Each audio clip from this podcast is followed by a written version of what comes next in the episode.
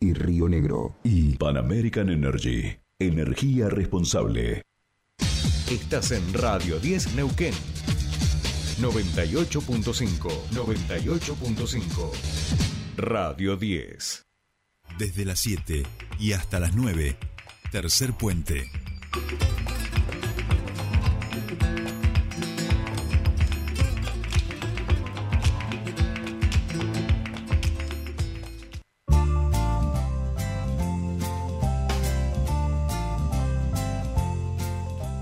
Bien, seguimos aquí en tercer puente, 8 y 6 minutos. Estamos patito adelantados dos minutos, te das cuenta, ¿no? 8 y 8, que siempre saltamos la primera entrevista de las 8. Hoy estamos, pero con una proligitud que me da miedo. No sé, algo va a pasar y vamos a terminar tarde como siempre, estoy seguro. Eh, bueno, estamos aquí muy felices cada vez que nos eh, visitan en el piso de la radio. Por supuesto, esta semana sabemos que va a ser así, pero a nosotros nos gusta porque nos gusta la charla más tranquila sobre profundizar algunos temas, saben ustedes, y eso el piso de la radio lo posibilita. Estamos con eh, María Pascualini, ella es eh, candidata a concejal, concejala eh, del Movimiento Popular Neuquino, está ahora por supuesto de licencia, pero es la secretaria de capacitación.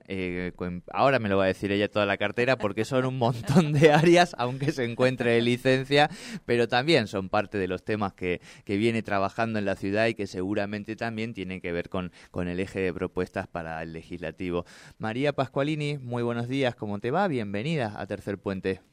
¿Qué tal? ¿Cómo estamos? Buen día. Aprovecho a saludar a la ciudadanía que nos está escuchando, a vos, a tu equipo y agradecer este espacio, ¿no? Este espacio tan importante eh, que es la radio y que hace que tomemos ese contacto uno a uno con, con nuestros vecinos y vecinas. Tal cual, tal cual. Y aquí, como sabes, tenemos espacio, le damos mucha bola al tema de los emprendedores, del emprendedurismo, de la capacitación, así que siempre poder hablar de estos temas también con vos es una alegría. Hablábamos un poquito fuera de aire de lo que es el recorrido, ¿no? Si bien una en la gestión está permanentemente en contacto, digamos, con vecinos, con vecinas, con instituciones, esta, la campaña te posibilita también otro tipo de recorrido y de tete a tete con, con los vecinos y en muchos casos, eh, como siempre, con alguna crítica, con alguna cosa para sumar, pero también con mucha propuesta eh, y preocupación o con inquietud o con optimismo o expectativa con respecto a temas de la ciudad que se van viendo crecer, que va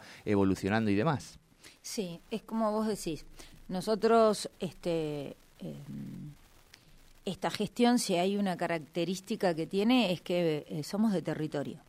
Este, estamos siempre en contacto con la gente, pero la campaña eh, te permite este uno a uno con cada vecino, cada vecina, recorrer este, la ciudad, escuchar propuestas, también como vos decís, muchas veces observaciones de aquello que ellos creen que aún falta o debemos mejorar, pero la verdad que ha sido una campaña este, y, y está siendo una campaña, este, hasta el día 14 que estaremos de campaña, eh, en donde los vecinos y las vecinas nos han recibido de manera excelente, muy bien, con mucho cariño, con mucho apoyo, con mucho apoyo a la gestión, este, reconociendo la tarea que se ha llevado adelante durante estos eh, tres años y piquito que llevamos. Así que la verdad que nosotros decimos y analizamos eh, que muchas veces estar en gestión favorece y otras no tanto. Claro. En este caso, a nosotros nos favorece mucho porque hay un reconocimiento de los vecinos y vecinas eh, de lo que em, está avanzando de la ciudad, de las mejoras de la ciudad, de la propuesta de la ciudad, este, de una ciudad donde eh, el intendente Mariano Gaido tomó como decisión cuando asumió darle continuidad a las políticas que llevaba adelante el anterior intendente mejorar aquello que había que mejorar y cambiar lo que había que cambiar. Pero aquello que venía eh, funcionando muy bien, este, darle continuidad. Y eso para nosotros es muy importante. Eh, también este, nosotros tenemos una conformación este, política dentro del municipio eh, que también el intendente tomó la decisión de sumar este, a otras ideas políticas que veníamos trabajando de manera conjunta. Así que la verdad que este, nosotros decimos que hemos conformado un muy buen equipo que tiene un objetivo que es el bienestar de nuestros ciudadanos y ciudadanas. Decíamos, María, que a ti te ha tocado este, representar en esta gestión de gobierno una secretaría que tiene muchas carteras y además eh, diversas y dinámicas, ¿no? Hablábamos del emprendedurismo, hablábamos, por ejemplo, de la agricultura urbana, de una parte que vemos siempre también muy activa en la fiesta de la confluencia, digamos, distintos temas eh, de, de la ciudad pero que además te permiten esto, vincularte con los distintos sectores sociales, ¿no? Exacto, porque nosotros eh, somos Secretaría de Cultura, Capacitación y Empleo, es decir, tenemos cultura, capacitación, empleo, tenemos economía social, tenemos eh, la coordinación socioproductiva, que es donde están las salas de elaboración eh, y donde está todo lo vinculado a agricultura de la ciudad, agricultura urbana, y tenemos un área que también es muy importante y que nos ha vinculado muchísimo este, en, el momento de la pandemia, que es eh, la Subsecretaría de Hábitos Saludables, que es promoción de la salud. Es decir, todo eso está en... En, un marco, perdón, de una gestión atravesada por la pandemia, ¿no? Atravesada por la pandemia, donde la pandemia nos acompañó eh, casi dos años, con, por supuesto, altibajos en momentos eh, más complejos, en momentos eh, con un poquito más de apertura, eh, que eso por supuesto económicamente a la ciudad la colocó en algunos momentos. Este, nosotros que tenemos el área de empleo, este, con algunos indicadores en, la pandemia de 14% de desocupación, que fue un número bastante preocupante, pero muy sabiamente Mariano tomó la decisión de una apertura en el mes de abril, eh, de algunas cuestiones, de, la, obra pública, la obra pública. eso me acuerdo. la obra pública, que la obra privada también se habilitó mucho antes que en el resto del, del país. Esto permitió cierto dinamismo económico en la ciudad y que los efectos fueran menores, ¿no? que me parece que eso fue una decisión este, muy, muy acertada, pero sin dejar de cuidar en esos momentos complejos a los ciudadanos y ciudadanas y de acompañar al sistema público de salud público y privado, que fueron los, este, salud fue la que se puso en tensión en el medio de la pandemia. Claro. Claro, claro. Eh, decíamos, 14% de desocupación, esta decisión política de mantener la obra pública, que fue clave eh, para, para mantener los indicadores, el dinamismo, este, y para tener capacidad, y esto es también parte de una respuesta a aquellos que siempre hablan de que eh, lo público va por un lado, lo privado, que lo público es una carga, digo, que no genera, ¿no? Que no motoriza la economía en muchos casos y se hace esta dicotomía falsa cuando, digo, en realidad cuando uno ve los procesos de trabajo eh, de público-privado es mucho más, más sólido, pero además también decíamos el emprendedurismo digamos, ¿no? Este, el espacio de Neuquén Emprende, con un montón de emprendedoras y emprendedoras de la ciudad que han empezado a tener un lugar y que eso también va haciendo que la economía local se vaya movilizando cuando cada dos semanas, cada mes se va teniendo un espacio de feria y allí ya se sabe y además hay otras ferias, entonces van dejando un, familiar que queda allí, entonces el otro, digo, no, eso también ha ido generando que la ciudad tenga ese dinamismo vinculado al trabajo y a la capacidad de promover eh, el trabajo desde el gobierno municipal. Nosotros tenemos como, como un circuito. Contarte que nosotros cuando iniciamos la gestión eh, analizábamos los indicadores de desempleo por, por, por la expertise del área y, y, como te contaba, nosotros arrancamos con un 6.4 de desocupación, que la pandemia lo llevó a 14, implicaba este eh, que, que, más este, ciudadanos se hayan quedado sin empleo. Eh, bajamos a 4.7, que ese es un número muy bueno. Ahora está en 5.9, pero aclarar que por qué está en 5.9, porque creció la población activa. Es decir, bueno, pero nosotros encontramos algo ahí adentro cuando empezamos a tirar que los indicadores de desempleo golpeaban especialmente a los jóvenes y a las mujeres dependientes económicamente con hijos. Eran dos cuestiones que teníamos que abordar. Pero nos agarró la pandemia. claro.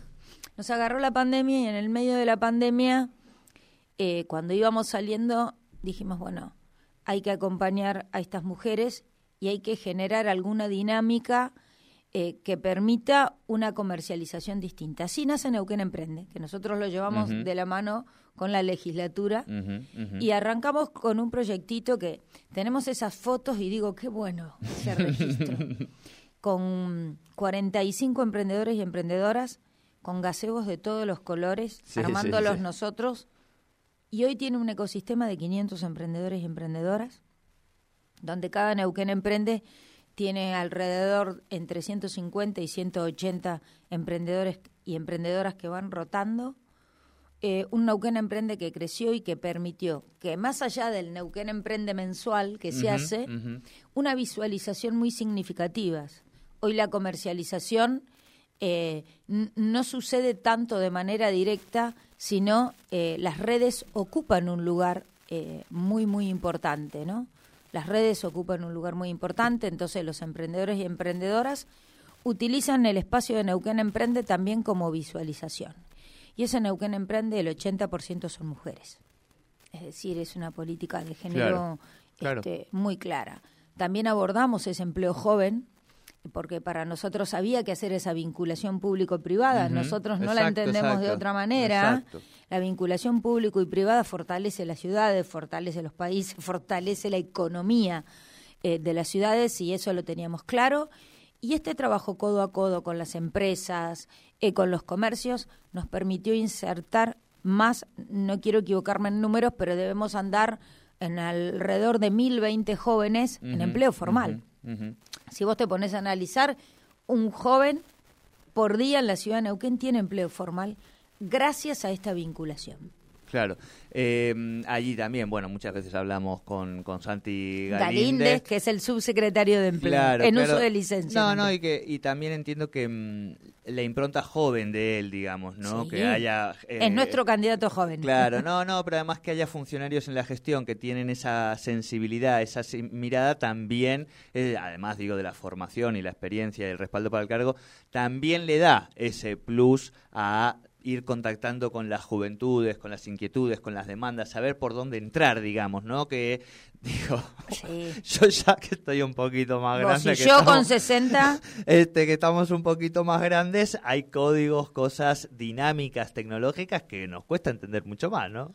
Em, nosotros, eh, la Secretaría tiene una particularidad que el 90% son jóvenes. Fue una decisión que se tomó así porque también nosotros somos los primeros que tenemos que darles las oportunidades. Claro, claro. Así que, eh, y trabajamos mucho con capacitación, nosotros hemos capacitado más de 35 mil ciudadanos y ciudadanas.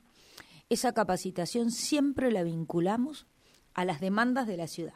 La ciudad hoy tiene más de 120 edificios en construcción y tenemos una demanda latente y permanente. Entonces nosotros tenemos un programa específico que se llama Yo me capacito, donde tenemos trayectos formativos de soldadura, construcción en seco, eh, carpintería metálica, eh, diseño y construcción de muebles en MDF. En la última capacitación de soldadura se inscribieron 600 personas. De soldadura. 600. Y vamos formando de a 30, porque dura tres meses y porque tiene prácticas, porque nosotros decimos que cuando entregamos un certificado decimos, salió un soldador, salió una soldadora. Claro, claro. Y otra demanda que tiene la ciudad, porque como estamos dando pasos significativos de una ciudad turística, son los servicios. Nosotros tenemos un trayecto formativo vinculado a lo gastronómico porque hay una demanda permanente. Trabajamos mucho con el Centro de Empleados de Comercio también. Y ahora tenemos una demanda muy significativa nueva que está vinculada a, al polo científico-tecnológico, que ya se está construyendo y que le va a dar una dinámica distinta a la ciudad. Eh, como decíamos, la economía del conocimiento ocupa un lugar primordial. Mm, ese centro, este, ese polo científico-tecnológico va a necesitar en su andar eh, eh, la reincorporación, la incorporación, perdón, de mil personas, un recurso humano distinto, con una capacitación distinta. Nosotros hemos empezado a formar, hemos tenido eh, trayectos un, este, de lenguaje Python en nivel inicial, nivel avanzado, inteligencia artificial. En la última eh, convocatoria de inteligencia artificial se, se, inscribieron más de 400 ciudadanos y ciudadanas. Es decir, y empezar a dar ese salto cualitativo en donde Neuquén va a pensar a vaca muerta desde Neuquén, ¿no? Con un espacio para la biomedicina. Nosotros decimos que el polo científico tecnológico eh, le va a traer a la ciudad y a la provincia una mirada totalmente distinta, porque también nosotros decimos vaca muerta hoy eh, es el auge de la ciudad, pero también tenemos una ciudad y una provincia con una población joven, más del 60% joven, que eh, también tiene una mirada donde hay que empezar a, a, pensar en una diversificación energética, en otro tipo de energías, en energías limpias, energía eólica, energía solar, eh, nosotros este, también eh, la energía hidroeléctrica, ahora tenemos un proyecto multipropósito en Nahueve, que también va a traer... viajando las turbinas desde las turbinas Alemania. Vienen, las turbinas vienen en camino. Entonces, eh, hay mucho para pensar, para este, investigar, eh, para el desarrollo ¿no? Eh, socioproductivo de esta provincia y el polo científico tecnológico trae esa oportunidad, una oportunidad muy importante. También la ampliación del ejido ha traído a la ciudad estas 8.000 hectáreas, una oportunidad muy, muy importante, donde se va a desarrollar no solo un parque solar, sino un parque industrial muy importante, que también va a necesitar este empleo, empleo neuquino, este, por, por lo que implica, y también ese polo tecnológico este, trae esta mirada pero la ampliación del ejido trajo algo muy importante que ya se dieron pasos significativos, porque cuando hablas de una ciudad planificada, tiene que ver también en esa planificación, en esta población joven, es decir, dónde van a vivir. Claro. La vivienda ocupa un lugar primordial en las ciudades jóvenes. Eh, ya se entregaron 3.500 lotes con servicios, que son 3.500 hogares, porque nosotros los pensamos así. Allí eh, una familia ya tiene su lugar para vivir. Y la ampliación del ejido trae 8.000 nuevas oportunidades, 8.000 lotes con servicios. Sí, eso también es muy importante. Ya se empieza a trabajar de manera mancomunada eh, con provincia, pensando eh, en estas posibilidades habitacionales, porque cuando vos hablas de ciudad joven y de población joven, es decir, esa población joven, también tiene que tener ese, em, ese proyecto a futuro que tiene que ver con la posibilidad de este, la construcción y acceder a ese lote con servicio. La ciudad en estos últimos tres años y pico de gestión no ha tenido tomas. Nosotros estamos en una ciudad que tiene 48 tomas. Sí, arrancó, me acuerdo, la gestión, sí, con todo el, el bolón que de arriba, ¿no? De, de Casimiro Gómez. De Casimiro Gómez, exacto. De Casimiro Gómez. Eh, que por suerte se trabajó codo a codo y que se pudieron este, reubicar y, y, que esa toma hoy ya no está y que allí hay un loteo con servicios que cuando vos pasas y ves las casas decís, este, te llena de, de, de emoción. Una ciudad que también dio pasos importantes desde el punto de vista turístico. Eh, había un paseo de la costa que tenía un desarrollo de 1.400 metros, hoy hay más de 30 kilómetros de paseo costero que no solo impacta eh, en el turismo, sino impacta en la vida eh, de los vecinos que están cerca de cada uno de esos desarrollos. Estuvimos eh, hace muy poquitos días en Valentina Sur, donde se inauguró el puente y esa parte del paseo costero que ya casi este, comunica y los vecinos nos decían, acá voy a traer la reposera y voy a traer a mis chicos a jugar. Y eso es importantísimo, ¿no? Es el bienestar de quienes eh, viven y eligen esta ciudad.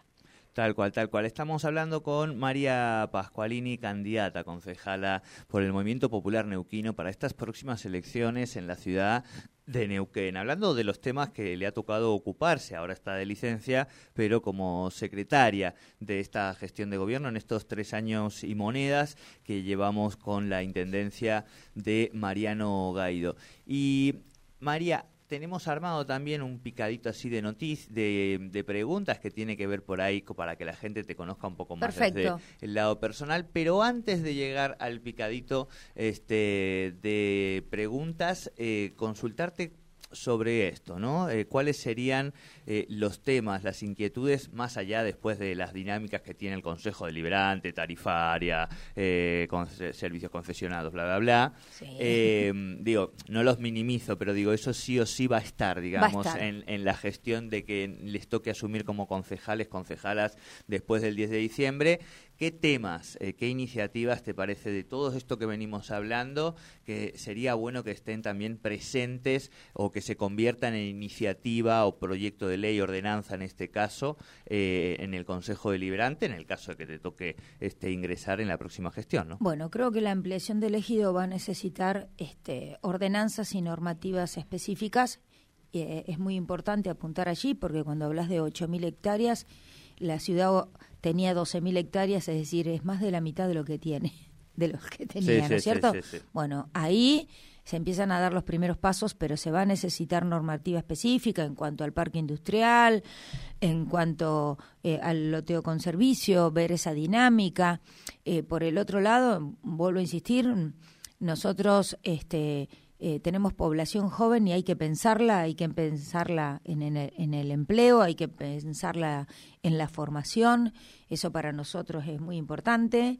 Cuando hablamos de una ciudad turística también va a necesitar normativa específica de incentivo, de incentivo económico para todo lo que tiene que ver con servicios, ¿sí?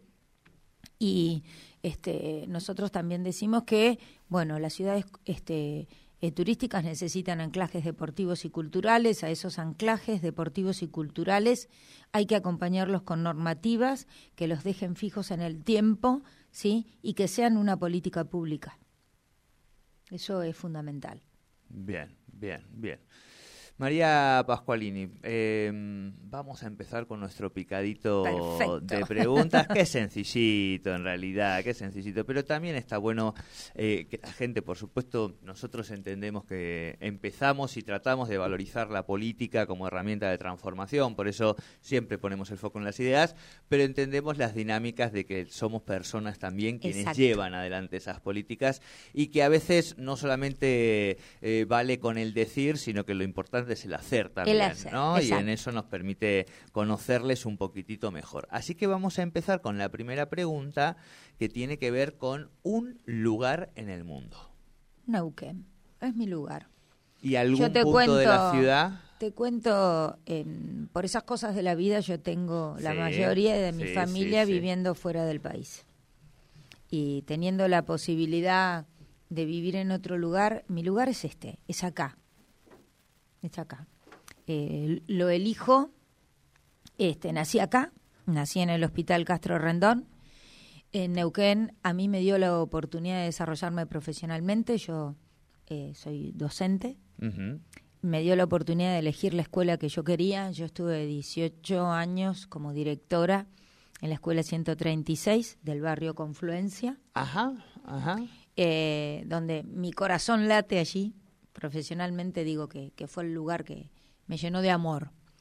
Eh, y mi lugar es acá, y eh, eh, el río ocupa mi lugar.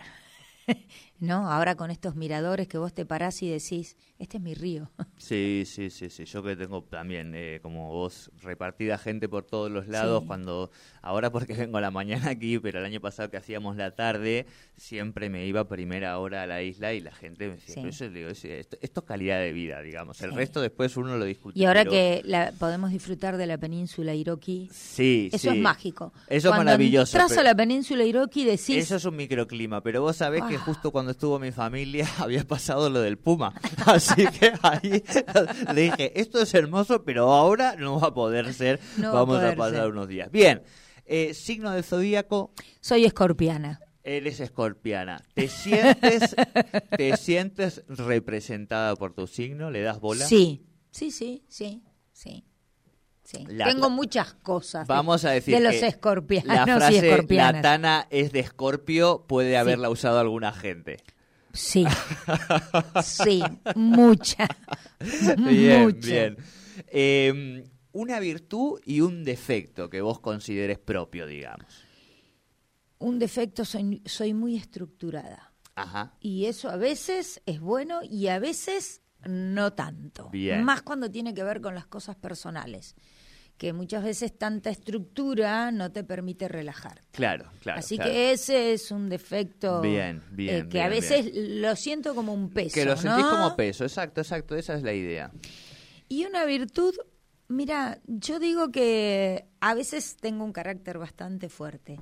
Escorpiano. Pero, sí, pero viste que cuando escarbas, después soy un flam. Bien, bien, bien, bien, bien. Eh, ¿Animales en casa? ¿Animalera? Sí. ¿Forman parte de la familia? Sí, mi perrito, mi Paco, mi Paco, Paco. que se llama Paco y eh, tiene que ver, bueno, yo, mi madre española, mi padre Claro. italiano, eh, y se lo habían regalado a mi madre unos días antes de que falleciera y me lo quedé yo y mi mamá le puso un nombre bien de su impronta, Paco. Sí, sí, sí, sí, sí, sí. Me encanta. Eh, ¿Comida preferida? Mira, soy muy de la pasta. Tana. La Ahí. pasta ocupa un lugar Te gana. importante. Sí, entre asado y pasta, pasta. Una buena pasta, unos buenos tallarines cortados domingo, a cuchillo. El domingo en tu casa. es de- Cocino muy mal.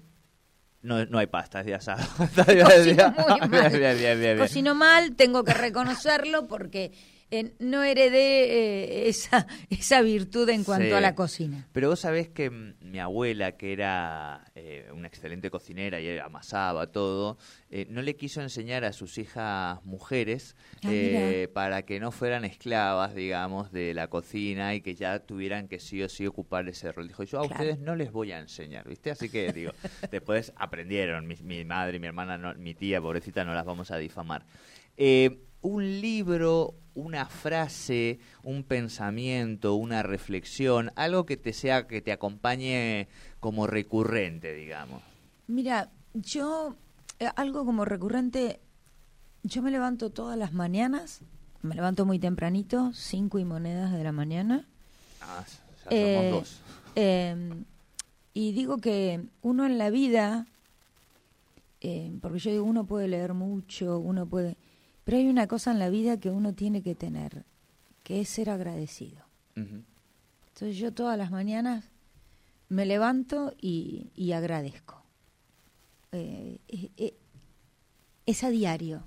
Para mí esos, esos minutitos a la mañana cuando te levantás y agradeces, agradeces tu salud, agradeces el bienestar, agradeces que tus afectos estén bien, es arrancar el día distinto.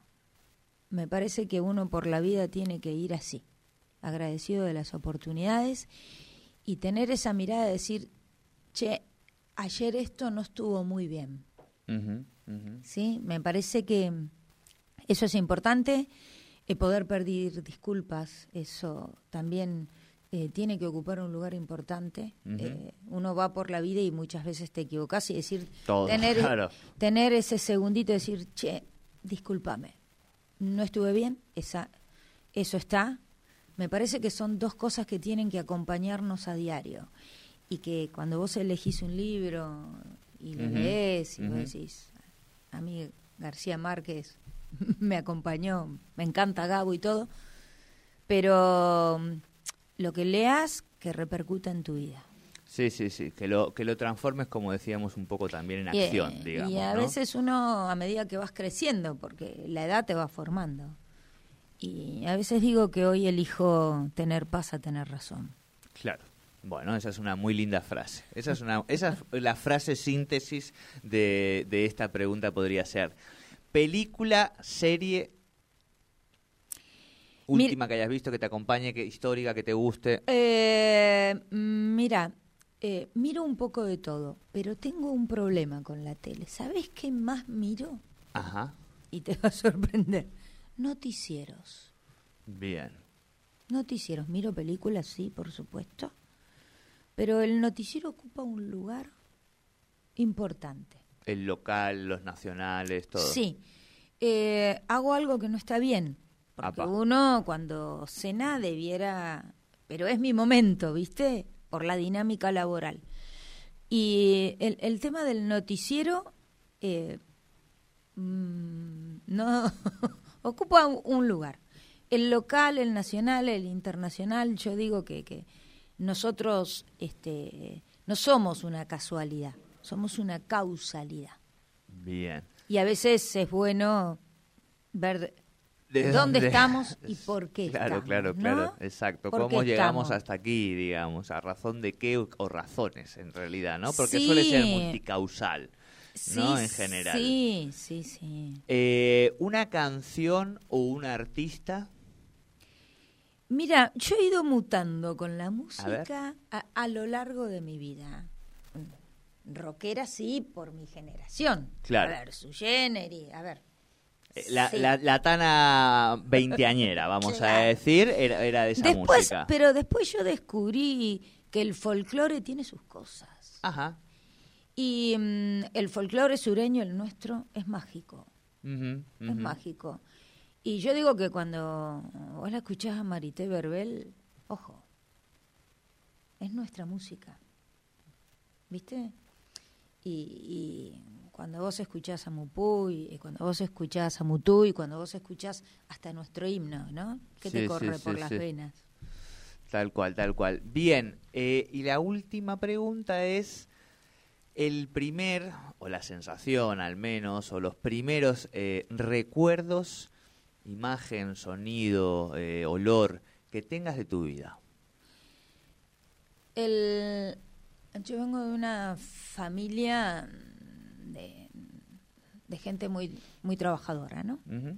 Que bueno, yo nací acá, estuve un tiempo acá, después por cuestiones laborales nos fuimos, volvimos porque es nuestra tierra, y yo tengo ese olor a café de la mañana y de tostadas, que mi mamá este, se levantaba siempre primero que todos, y ese olor a tostadas y la manteca con miel.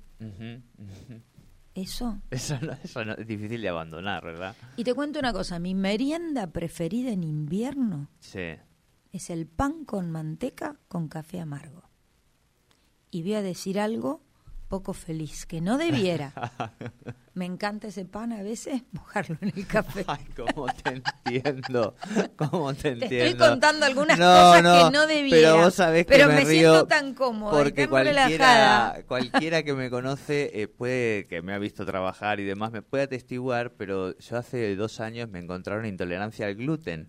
Entonces, ese, ese ejercicio de poder mojar tan ricamente lo tuve que, que eliminar hasta que ahora, digo, ya hay emprendedores como hablábamos, gente Sí. que labura mucho el tema sin gluten, hay panes y, Y te demás. cuento una novedad. Y lo recuperé, digamos. Y te voy a contar una novedad que no debiera. Apa, El día 10 de abril sí. se inaugura la sala de eh, elaboración de la Municipalidad Sí, de Neuquén sin. TAC, que es un salto cuantitativo Sí, y cualitativo Muy importante. muy importante para quienes llevan adelante el emprendedurismo de estos Exacto. productos y para quienes son celíacos y van a poder comprar estos productos a otro precio totalmente distinto. Totalmente, y hemos hablado con varios elaboradores, ya te decimos, los miércoles que pasan por aquí los emprendedores de Germinar, digo, ya llevamos unos 50, 60, y de esos, por lo menos, además, digo, por la condición de uno, deben haber pasado 7, 8, 9 que trabajan el tema de alimentación sin gluten y demás, saludable, de distintas maneras. Y lo hemos hablado muchísimas veces, la expectativa que hay con, con esa sala, y ahí cerramos un poquito también esto que hablábamos, ¿no? La capacidad que, que tiene lo público, incluso eh, los gobiernos, digamos, con menos presupuesto, que son los gobiernos locales, que de mayor cercanía, de poder este, invertir y promover, digamos, la, la economía, la economía local y hacerlo además desde las nuevas perspectivas que tienen que ver también con el impulso a lo saludable porque en esto, bueno, y te pasa, pasa con los emprendedores, lo que está un poco en crisis es el modelo de comida procesada industrial, ¿no? Exacto. El azúcar, las harinas, todo eso es lo que se está un poco cambiando y ese cambio de paradigma es el que nos empieza también a, a atravesar.